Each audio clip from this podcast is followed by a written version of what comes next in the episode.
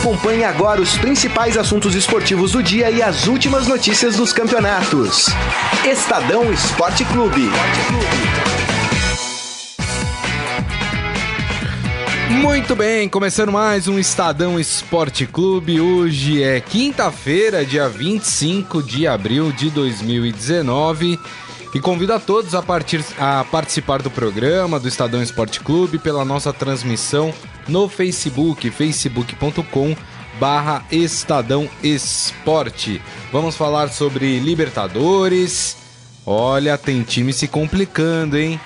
Tem time que o fantasma da eliminação voltou a se aproximar. A gente vai falar sobre isso. E também falaremos sobre Copa do Brasil. Vamos falar um pouco também sobre expectativa dos clubes em relação ao início do Campeonato Brasileiro. E hoje, para fazer o programa aqui comigo, está ele, João Prata. Tudo bem, João? Fala, Grisa. Boa tarde.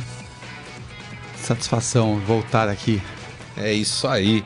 Vamos falar então de, de todos esses esses torneios, né, importantes. Eu queria começar falando de Libertadores, né, porque eu acho que tem algumas situações curiosas para esta última rodada do campeonato. Só queria antes uh, passar os placares, né, do, das partidas de ontem envolvendo brasileiros. Começando pelo Internacional, pode até tocar o hino do Inter aí, pra galera colorada.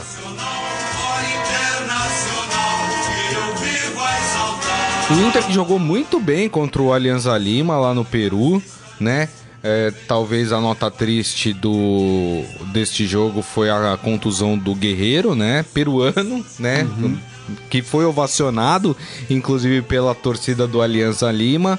Mas o Inter venceu por 1 a 0 Com esse resultado, o Inter se garante, né? Definitivamente na, na próxima fase da Libertadores, né? E outro que se garantiu neste grupo, né, na segunda fase, foi o River Plate, que venceu o Palestino por 2 a 0. Com isso, as duas equipes estão matematicamente classificadas no grupo A. O Inter que tem apresentado um bom futebol, né, João? Tem e foi surpreendente como bateram no Guerreiro nesse jogo. É. Impressionante, assim, na maldade mesmo. Foi, parecia que pô, teve toda essa expectativa dele jogar no país dele, enfim, depois do, de cumprir a pena de doping, aí as vésperas da Copa América, mas ele não conseguia jogar. Ele pegava na bola, davam pancada nele, não sei o que o que aconteceu, que estavam qual que era o motivo de tanta raiva dos compatriotas dele. Será que tem a ver com seleção, é, alguma coisa cavando assim? vaga, tentando tirar a vaga dele que é garantida e que é certa, que ele é o principal jogador do time, enfim. Sim. Foi o que me chamou a atenção nesse jogo, mas o Inter é um time organizado, é um garantiu a classificação aí, né? E é um dos candidatos aí ao título da, da Libertadores. É verdade. Então, o Internacional já garantido aí na, na próxima fase da Libertadores da América. Vamos falar do Atlético Paranaense, ou Atlético, como alguns preferem, né? O hino permanece o mesmo, é, viu, gente? O, o, Mas o, hino... o símbolo e o uniforme. uniforme, enfim, né? Tudo mudou bastante. E foi uma pena pro Atlético Paranaense que, que jogou bem, né? Foi até melhor do que o Jorge Wilstermann, na minha opinião, né? Mas acabou aí no final tomando o terceiro gol, perdendo a partida por 3 a 2 mas foi é, compensado, vamos dizer assim, pelo empate entre o Tolima e o Boca Juniors. Esse jogo também é muito interessante. O Tolima abriu 2 a 0 sobre o Boca uhum. Juniors e o Boca Juniors teve que correr atrás, empatou 2 a 2 e com esse empate, o Atlético Paranaense garante a sua vaga na próxima fase da Libertadores. Isso porque o Tolima e o Jorge Wilstermann, que tem cinco pontos, não tem mais como alcançar o Atlético, que tem nove. Para a última rodada, e aí sim é interessante, nós teremos Boca Juniors e Atlético Paranaense na Argentina disputando aí a primeira a, o primeiro lugar do grupo, né, João? É, o Atlético Paranaense, ele mais, mais esse ano, ele tem essa uma estratégia diferente da maioria dos outros times brasileiros que eles priorizam Libertadores e, e, Campeonato Brasileiro e o estadual eles jogam com, com um time reserva, mesclando jogadores jovens. Então o Atlético Paranaense é um time que você ainda vai vendo como ele está se, é, como ele tá se formando nessas competições. Ainda é, assim, deu sorte, como você disse, de, de conquistar a classificação. É um time que chega sempre vai bem, sem, costuma ir bem nesse começo de, de temporada, as primeiras fases, mas não, não, não vejo com tanta força como o Inter, por exemplo. E é um belo trabalho do Thiago Nunes, né? À Sim. frente do Atlético. É, é um, é um técnico que vem sendo aí cobiçado por. Foi cobiçado pelo Atlético Mineiro, tá na mira de outros times aí para o decorrer do ano. É isso aí. Muito bem. Uh, vamos falar de um outro brasileiro que jogou na terça-feira mas é importante a gente falar porque teve um resultado bom para este brasileiro. Vamos falar do Grêmio?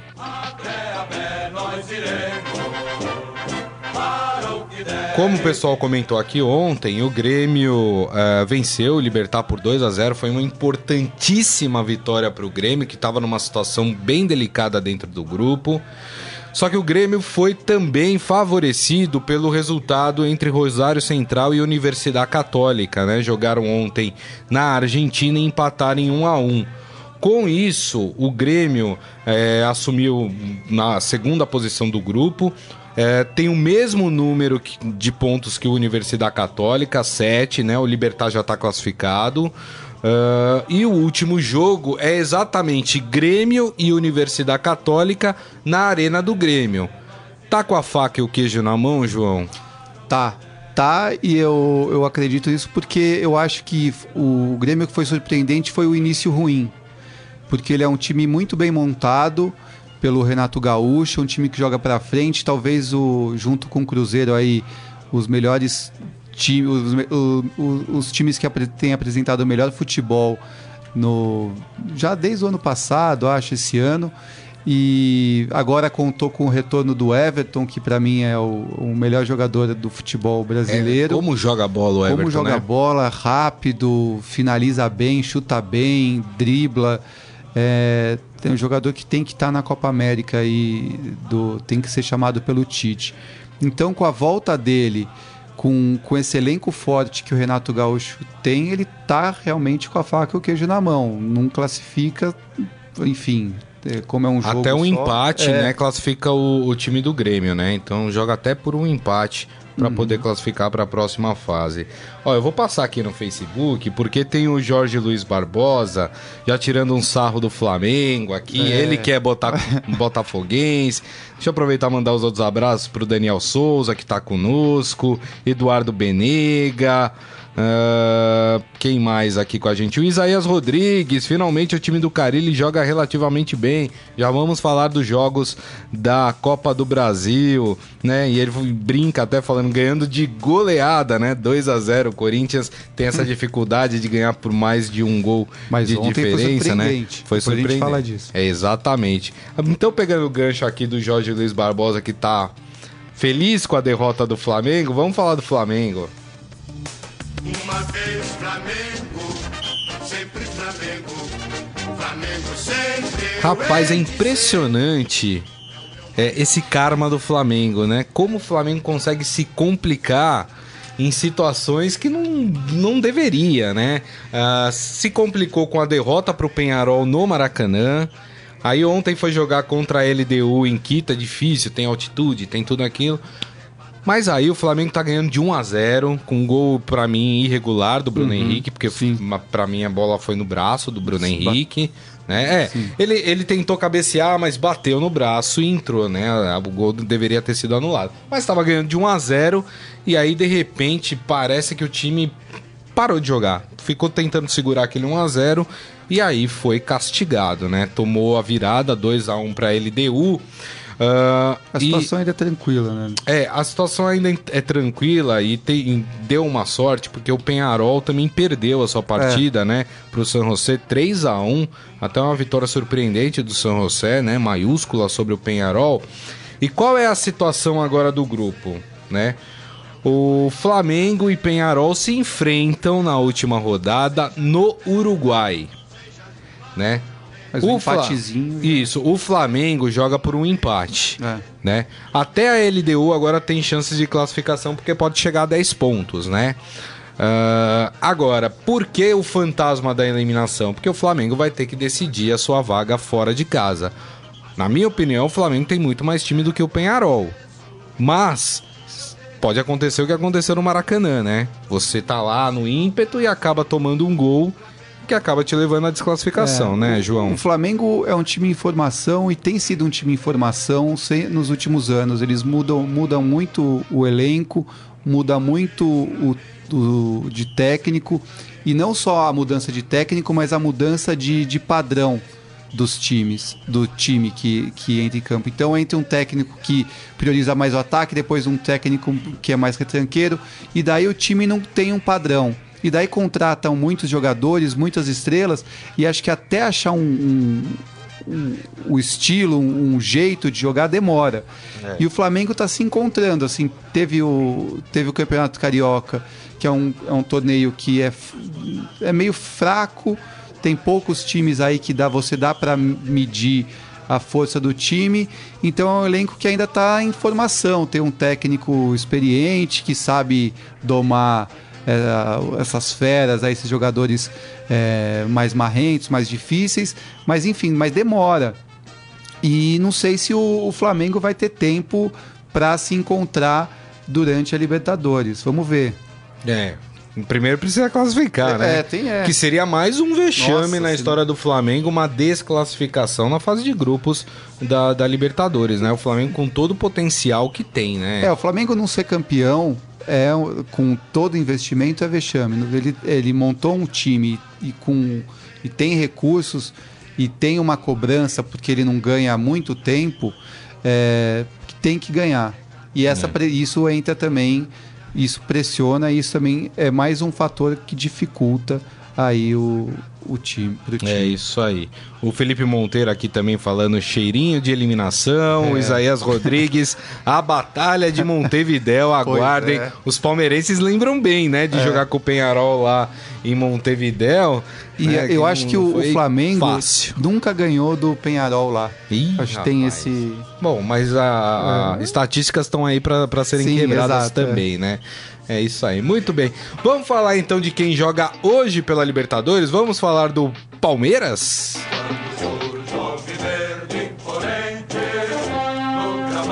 Ó, oh, tem uma informação importante para você palmeirense. O Palmeiras joga hoje é, contra o Melgar. É, esse jogo é às 11 horas da noite. E ele não vai passar em. Na verdade, passa em TV aberta, né? TV fechada, né? Não, é não ele Facebook. não É Facebook mesmo, olha, eu achei que tinha. Facebook então, essa é a informação. O jogo do Palmeiras, para você que quer assistir, vai passar no Facebook da Comembol. É isso mesmo. Então, se você ainda não segue a Comembol, vá lá no Facebook, segue a Comembol, uh, que o jogo do Palmeiras vai passar por lá.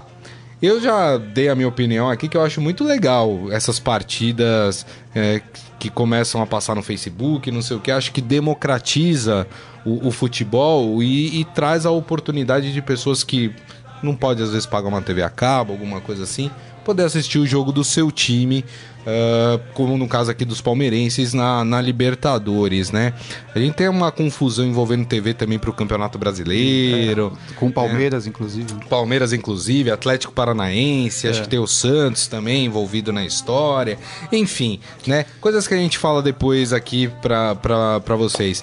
Mas o Palmeiras enfrenta o Melgar, né? Como a gente falou pelo Facebook da Comembol, às 11 horas da noite. E o Palmeiras tem uma situação que é o seguinte: o Palmeiras precisa de um empate para classificar. No entanto, se o Palmeiras perde para o Melgar, vai dar gás ao, meu, ao Melgar para tentar uma classificação. Isso porque é, hoje a situação do grupo é o São Lourenço tem 10, o Palmeiras tem 9, o Melgar tem 4.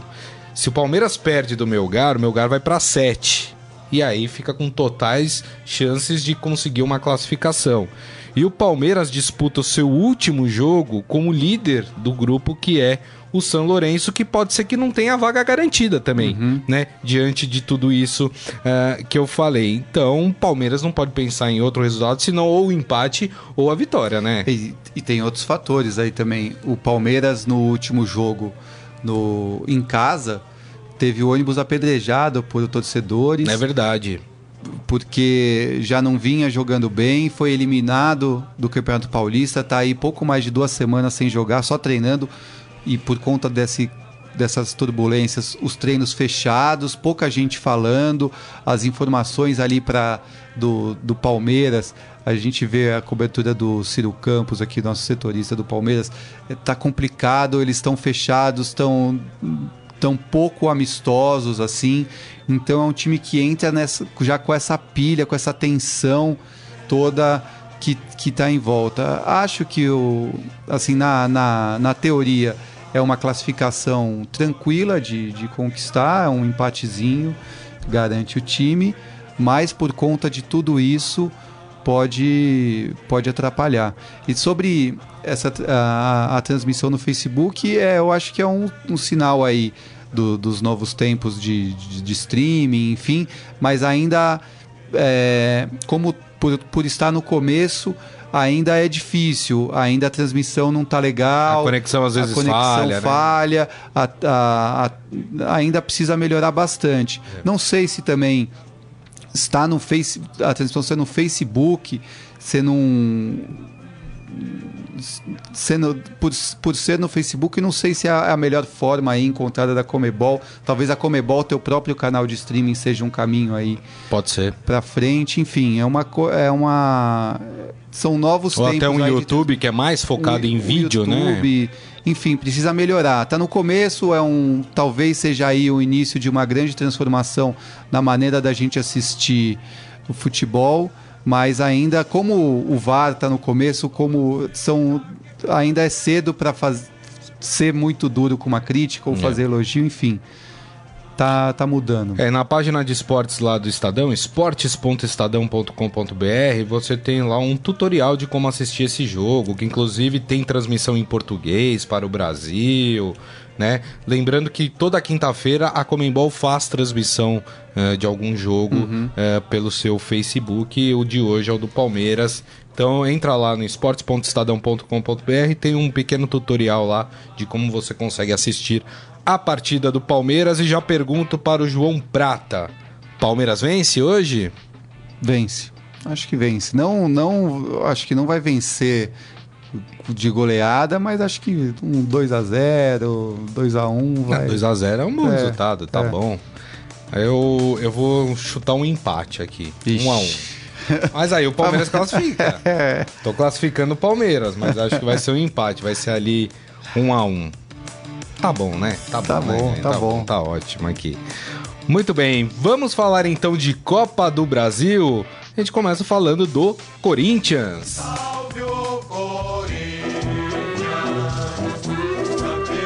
Rapaz, e não é que o Corinthians jogou bem ontem, pelo menos eu achei que jogou bem. Dentro das limitações, das características do time do Corinthians, eu achei que foi uma boa partida do Corinthians. O Corinthians tinha perdido da Chapecoense o jogo de ida por 1 a 0 na Arena Condá e ontem na Arena Corinthians conseguiu o resultado que precisava, ganhou por 2 a 0 e classificou para a próxima fase da Copa do Brasil. É, é um jogo que dá um pouquinho de esperança para o torcedor corintiano em relação ao Campeonato Brasileiro, né, João? Bastante. Esse foi o jogo que eu fiz ontem, escrevi para o Estadão. Foi surpreendente, assim. Claro, tem que levar em conta que o adversário, a Chapecoense, é um time frágil, pô, meio de campo ali com Eli Carlos e Márcio Araújo, Gum na zaga, é. ex-Fluminense. Mas o Corinthians teve uma postura surpreendente. O time veio aí do, da festa do tricampeonato paulista, parecia que ia tá meio de ressaca ainda pelo título, desconcentrado, mas não, o time entrou com uma postura que eu não tinha visto ainda na, nessa temporada. Talvez o, o mais semelhante foi quando jogou contra o Santos ali pela primeira fase, mas foi impressionante porque é, individualmente tiveram alguns jogadores que foram muito bem. O Fagner pela direita acho que fez o melhor jogo dele no ano, apoiou muito bem, marcou, roubou bola, fez triangulação. Outro destaque foi o Ramiro, que fez o terceiro jogo seguido aí por causa da, da contusão do, do Júnior Urso, ele impressionante assim, uma, é, acho que era o principal defeito dele no início do ano, que ele chegava pouco ao, ao, ataque, chegava, entrava pouco na área. Nesse jogo de ontem ele apareceu, do, ele jogou principalmente o primeiro tempo, ele saiu no começo do segundo porque o Carilli botou ainda o time para frente, mas o primeiro tempo ele infiltrou, criou duas oportunidades de gol foi muito bem. Pela esquerda, o Carlos Augusto, que substituiu o, Avelar, o Danilo Avelar machucado, também foi bem. É um menino que está mostrando aí que, que pode ser titular Verdade. desse time, que vai brigar pela posição. E lá na frente, o Bozelli, que marcou um gol, encerrou um jejum aí de 14 jogos sem marcar. E acho que vai colocar uma pulga atrás da orelha do Carilli para esse próximo jogo, que ele deve contar com os dois. Essa disputa Será? aí eu, assim, o Gustavo já tá, se eu não me engano, são seis jogos já que ele tá sem, sem marcar. marcar né? O Gustavo ele tem uma limitação muito grande com a bola no pé. O time precisa jogar muito em função dele com bola na área e bola alta na área pra, pra, de cabeça. Quando ele sai da área, ele geralmente perde a bola e o Bozelli é diferente. O Bozelli tem essa facilidade de jogar com os pés, de tabelar, de buscar o jogo, de fazer o pivô, de apertar a marcação. Eu acho que já no próximo jogo, o Bozelli teve. saiu no final do jogo. No, nos, já nos acréscimos ele sentiu um problema muscular. Se isso não for problema, eu acho que o Carilli, no domingo contra o Bahia, a estreia do Corinthians no Campeonato Brasileiro na Fonte Nova, começa com o Bozelli em campo. É isso aí. E vou aproveitar o João aqui. João cobre o Corinthians, né? Uh, ah, para perguntar sobre essa chegada do Matheus Jesus ao time do Corinthians, né? Jogador que, na verdade, só falta ali detalhes mais burocráticos, né? Para uhum. ser anunciado. Uh, Matheus Jesus que foi jogou no Santos, né? Foi revelado pelo Santos, é, fez agora o Campeonato Paulista pelo Oeste. Oeste é. é. um jogador que pode vir para ajudar o Corinthians, João? Sim, o, o Matheus Jesus, pelo que eu eh, conversei aí de bastidores, falam que é um, um jogador de futuro muito promissor, mas ele é um pouco temperamental, assim, de cabeça um pouco difícil falar. Se tiver cabeça, vai ser um, um dos grandes volantes da, da história do Corinthians. Ele fez um, um bom campeonato paulista pelo Oeste. É, já, já fez exames médicos, falta assinar contrato. O Júnior Urso hum, acabou revelando aí outro dia que o negócio tinha parado porque acho que o Oeste que tava, queria um jogador do Corinthians Entendi. E, não, e não aconteceu. Mas acho que já foi resolvido e deve estar tá para assinar. O Matheus Jesus, ele faz parte também dessa estratégia do Corinthians de ter sempre um meio-campo forte. Eu escrevi isso no, no dia seguinte que o Corinthians foi campeão, que eu acho que isso talvez seja o segredo do Corinthians de tá ganha, de ser um dos maiores vencedores aí dessa última década, que é um time que aposta no, no meio-campo forte e essa é uma estratégia que é mantida, não importa o técnico que chegue. O time tem sempre dois volantes com muita força. No ano passado, que perde, que quase que lutou para não cair no brasileiro, foi quando desencontrou isso daí. É Paulista verdade. reencontrou com o Ralf Júnior Urso, foi campeão. É verdade. É isso aí. Muito bem. Bom, vamos falar do outro time que jogou ontem pela Copa do Brasil. E, que rapaz. Sofreu, meu Deus. Olha, foi por isso, hein? vamos falar do Santos.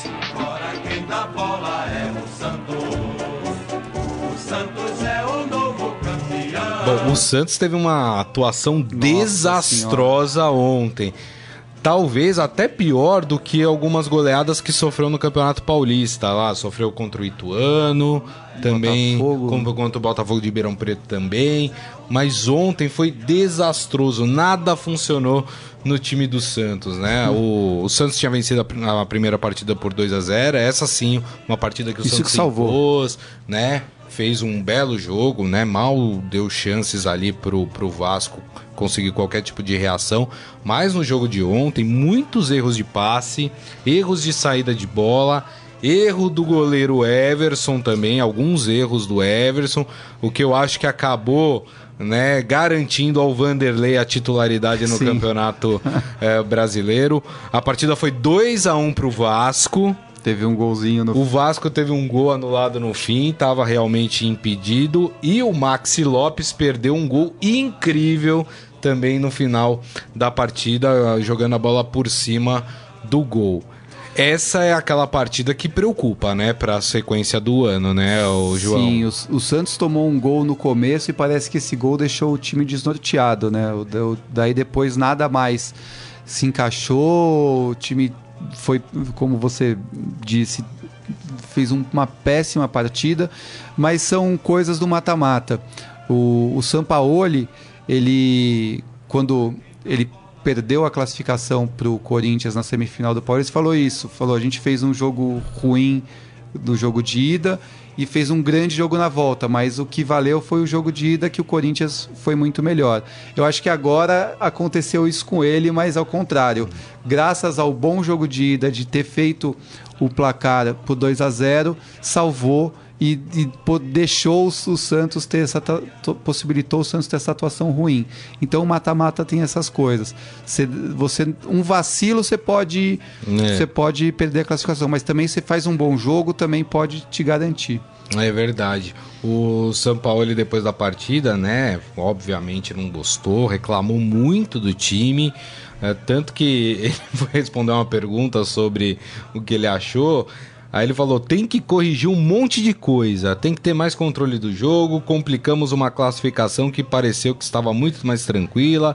Temos que corrigir as coisas que prejudicaram hoje. Esta noite não tivemos controle do jogo e quando tomamos o segundo gol entramos em desconcerto, coisa que o, que o João estava falando aqui. Ele se preocupa muito com isso, né? De ter o é. controle do jogo, de ter isso. a posse de bola, de, de dominar o adversário. É, é aquela escola de treinador que é fundamental ter posse de bola, é fundamental ter, ter o, dominar o adversário, impor o ritmo. E quando ele, o, o Santos não consegue isso, ele fica é. desesperado e as declarações dele são muito sinceras. É. Não, e, e, o que chamou a atenção, eu particularmente acreditaria que o Santos jogaria muito bem essa partida, porque o Santos teve uma semana aí uhum. de um uhum. jogo para o outro para treinar, né? Tava fora do Campeonato Paulista, enfim, teve tempo do time melhorar o seu rendimento, né? Descansar da, das partidas, da sequência de partidas que vinha fazendo. E, e, e, o Santos foi muito mal. E eu vi o São Paulo fazer uma coisa que eu não tinha visto até então. O São Paulo fechou o time no final. Sim. Colocou volante no time, é. tudo porque, de fato, ele ficou com medo de ser desclassificado, né, João? Sim. Uma, o Leandro Silveira, que trabalha com a gente aqui no Estadão, ele fez um, um levantamento ontem, depois do jogo, e viu que o, o, o São Paulo, até agora, desde o início do campeonato, ele não repetiu uma escalação do Santos nessa temporada. Verdade. O Santos nunca. Não, o, o Santos não, não, não tem um, um, padrão que você pode dizer, ah, esse é o time titular do Santos. Todo jogo tem pelo menos uma alteração. Às vezes por opção do técnico, às vezes por contusão, enfim. Mas o fato é que o Santos não tem uma sequência aí com o time titular. Isso eu acho que também, de alguma maneira, atrapalha. Atrapalha. É, por exemplo, eu não entendi o fato do Soteudo não ter começado como titular. Fez uma bela partida contra o Vasco, né? A primeira, uhum. uh, do, a, a, primeira partida desse mata-mata na Vila Belmiro. O Soteudo jogou muito bem. E aí vem a escalação, ele não coloca o Soteudo, aí colocou o, o Jean Mota como um atacante, é. né? Vamos dizer assim, que também o Jean Mota acabou não rendendo muito bem nessa função. É. Às vezes o São Paulo tem essas coisas, né? Mas acho que, que essas partidas, esses sustos também, de certa forma, servem para ele ver, olha, isso aqui que eu fiz não deu certo, não adianta eu ficar é. tentando inventar nesse sentido, né? É, talvez também tenha um, o time tenha entrado também um pouco relaxado por ter um 2 a 0 de, de vantagem no primeiro jogo, não sei o que aconteceu. É, ontem, foi, ontem foi, foi surpreendente. foi um, um, Parecia que ia ser tranquilo, né? É. Aquele jogo, ah, vai. E a gente tá falando é. de uma equipe limitada do Vasco é, da Gama, exato. né? É, inclusive é tão limitada, né, que, que não conseguiu, diante de um Santos completamente perdido, descompensado o Vasco não conseguiu a sua classificação, né? Se fosse um time melhor, vamos dizer que o Santos estivesse jogando com o Palmeiras. Uhum. Com certeza o Palmeiras conseguiria a sua classificação Sim. diante do Santos, né? É. É, enfim, né? O imprevisível Santos. É. Faz um jogo de semifinal contra o Corinthians daquele e depois faz um jogo do. Exatamente. Antes da gente ir para o nosso momento fera, só queria rapidamente aqui falar. A gente falou de todos os times uh, e nós teremos o início do Campeonato Brasileiro agora no final de semana, né? Uh, e vou falar aqui das equipes de, de São Paulo, né? Que, que vão ter as suas partidas aí. Por exemplo, o São Paulo já inicia o Campeonato Brasileiro no sábado, né? No Morumbi, às quatro da tarde, jogando contra o Botafogo. Quer colocar o hino do São Paulo, Calão? Pode colocar. O Paulino ainda tá meio chateado com a perda do título. Calma, tudo vai melhorar, gente. Chateado, mas esperançoso. É né? isso aí. Tem, tem o Pato agora chegando, tem o Tietê também para entrar no time. Os moleques aí né? Aos Sim. poucos vão amadurecendo e vão melhorando. Mas o São Paulo tem um jogo contra o Botafogo, é no Morumbi. É jogo para o São Paulo vencer, até Sim. porque o Botafogo vem de uma Uh, vem de um início de ano muito ruim. Inclusive, eu apontaria o Botafogo como um dos times candidatos ao rebaixamento. É, sim, pelo campeonato carioca que fez. É, é um time bastante limitado e o, o, São Paulo vem numa ascensão. Vem numa ascensão, acho que graças mais ao Wagner Mancini, que assumiu o time interinamente ali, deu chance para os garotos que uhum. deram retorno. Na final perdeu por detalhe, talvez a escalação errada aí do Cuca, que optou por o Jusilei no meio de campo, mas enfim, já foi. Mas o São Paulo eu acho que ele chega com, com moral no, no Campeonato Brasileiro, porque o time não tinha expectativa de chegar na final, de decidir um título de igual para igual com o Corinthians. Era um time ali para passar da fase de grupos e cair nas quartas, era, ia ser normal. É. Mas não, chegou na final, eliminou Palmeiras.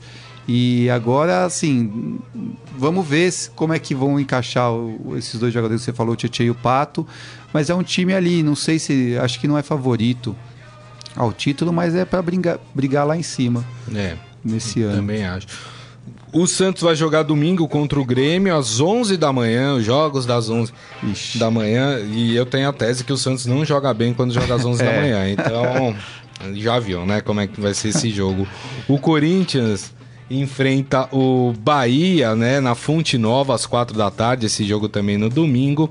E aí o Palmeiras joga também no domingo às 7 da noite aqui na Arena uh, do Palmeiras, no Allianz Parque, contra o Fortaleza, o Palmeiras enfrentando o Rogério Ceni, né? Pois é, Rogério Ceni campeão cearense. É. Quem você apontaria, João, com, como os times favoritos aí a conquista do Campeonato Brasileiro? Eu sei que é muito difícil falar antes, mas pelo que a gente tem visto aí nesse começo de ano. Assim, para Cruzeiro e Grêmio. Cruzeiro e Grêmio. Assim, mas o que pode atrapalhar é a Libertadores. Tem porque quando, esses times, quando eles vão longe na Libertadores, em algum momento eles têm que é, botar reservas no, no Campeonato Brasileiro para aguentar esse calendário brasileiro que é uma loucura. É. Então, com isso, acaba enfraquecendo. É. E, e daí também tem a variável da janela para a Europa que, pô, se o, se o Grêmio pede o Everton, se o Cruzeiro desmancha ali. O, o, Cruzeiro é mais difícil, o Cruzeiro é um time já muito bem montado. Verdade. Mas tem esses fatores. E eu acho que o, o Palmeiras e o Flamengo estão um pouco atrás desses dois. Assim, ouso em dizer isso. Apesar de terem dois grandes elencos, eu acho que são elencos que ainda não se encontraram hum. e estão um pouco mais atrás. O Corinthians, pelo histórico do Carilli e por tá, também ter encontrado ali seu jeito de jogar, também está na briga ali por Libertadores, pode surpreender. Eu acho que são esses times: Cruzeiro e o Cruzeiro, Grêmio, Flamengo, Palmeiras, Palmeiras, e o Corinthians. o Corinthians ali um pouquinho mais atrás. Ótimo. O Jorge Luiz Barbosa acha que o favorito é o Palmeiras e ele acha que o Botafogo vai vencer o São Paulo por 1 a 0. E o Adi Armando falando: atrasei hoje, mas vou ouvir depois no podcast. É isso aí. Aê. Muito bem. É, mas eu concordo mais ou menos com a análise do, do João também. Eu só acho que Flamengo e Palmeiras têm uma pequena vantagem que é a questão do elenco grande, né? Uhum. Que para um campeonato longo como é o Campeonato Paulista, é, isso faz uma diferença em determinado momento, né? Sim. A gente viu o Palmeiras do ano passado que, que o elenco foi a grande força do time para conquista no final do campeonato. Fez a diferença, isso, né? exatamente. Muito bem, vamos pro nosso Momento Fera? Agora, no Estadão Esporte Clube, Momento Fera. Cara é fera! Rapaz, é comum jogadores de futebol se tatuarem, né? É, inclusive tem o técnico do Santos, a gente tava falando do São Paulo, ele que foi expulso ontem hein, na partida contra o Vasco. É, ele tem todo tatuado, né? Os braços tatuados, enfim. Aí você tem jogadores que já tatuaram um lance é, bonito da sua carreira, deixou lá imortalizado na sua perna, ou sei lá, no seu braço, no seu corpo, enfim. Tem jogador que tatua, por exemplo, atletas olímpicos, tem, tem aquela coisa de tatuar os anéis olímpicos, né? Não sei o quê. Tem jogadores que tatuam taças que conquistaram, uhum. geralmente taças importantes. O jogador que tatuou a taça da Champions, foi campeão da Champions, né? Tem um jogador que ganhou a Libertadores, tatuou a taça da Libertadores. Pois é, o atacante Gustavo do Corinthians inovou. Ele ficou tão feliz, mas tão feliz de conquistar o Campeonato Paulista que ele tatuou a taça do Paulistão. que beleza, é. né? É, mas tá certo, né? Enfim, né? E ele decidiu celebrar o recente título. E, e ele juntou, ele é um fã daquele jogo Fortnite. Isso que ia né? falar, ele fez duas Exatamente. Então ele, tem, ele uniu a taça do Campeonato Paulista com a sua paixão por esse jogo com, Fortnite. Que é né? o jeito que ele comemora o gol. É, exatamente, né? E é isso aí. Não é a primeira tatuagem é a, dele. É a terceira tatuagem dele que ele faz é, relacionada ao Corinthians. A primeira foi em 2016, quando ele estreou, que ele tatuou ele na estreia. Daí fez agora do título do... e, na, e, na, ocasião deu azar, porque ele, é. depois da estreia, ele fez mais, sei lá, uns 14 jogos e não marcou nenhum gol, foi embora. Agora ele fez mais duas. Já tá seis jogos sem marcar. É isso aí. Rapaz. Quem quiser ver a tatuagem do Gustavo, a tatuagem da taça do Campeonato Paulista, tá lá no esportefera.com.br. E assim nós encerramos o Estadão Esporte Clube de hoje, agradecendo mais uma vez a presença de João Prata. Obrigado, viu, João? Grande Grisa, obrigado. Até semana que vem. É isso aí. Agradecendo a todos vocês pela presença aqui no programa, pelas mensagens, por nos acompanhar aí na nossa transmissão pelo Facebook. Lembrando que daqui a pouco, né, o Adi Armando, por exemplo, que perdeu parte do programa, tem o podcast depois. Daqui a pouco a gente sobe o podcast do Estadão Esporte Clube e aí você pode ouvir por qualquer agregador de podcast no seu Android ou também pelos aplicativos da Deezer, do Spotify, do Google Podcasts e se você é usuário Apple, pode ouvir também pelo iTunes. Aproveite e assine gratuitamente que você recebe sempre uma notificação quando um novo podcast estiver no ar. Lá no podcast do Estadão Esporte Clube também, é, é, ontem, foi ontem? Foi ontem, quarta-feira, nós publicamos ah, aquela série né, sobre o futuro do futebol brasileiro, uhum. uma entrevista do Daniel Batista com o, o ex-técnico e hoje comentarista Murici Ramalho, tá muito legal também, vale a pena ser ouvido. Combinado, gente? Então, amanhã, meio-dia, estaremos de volta com o Estadão Esporte Clube. Grande abraço a todos. Tchau. Valeu. Você ouviu Estadão Esporte Clube.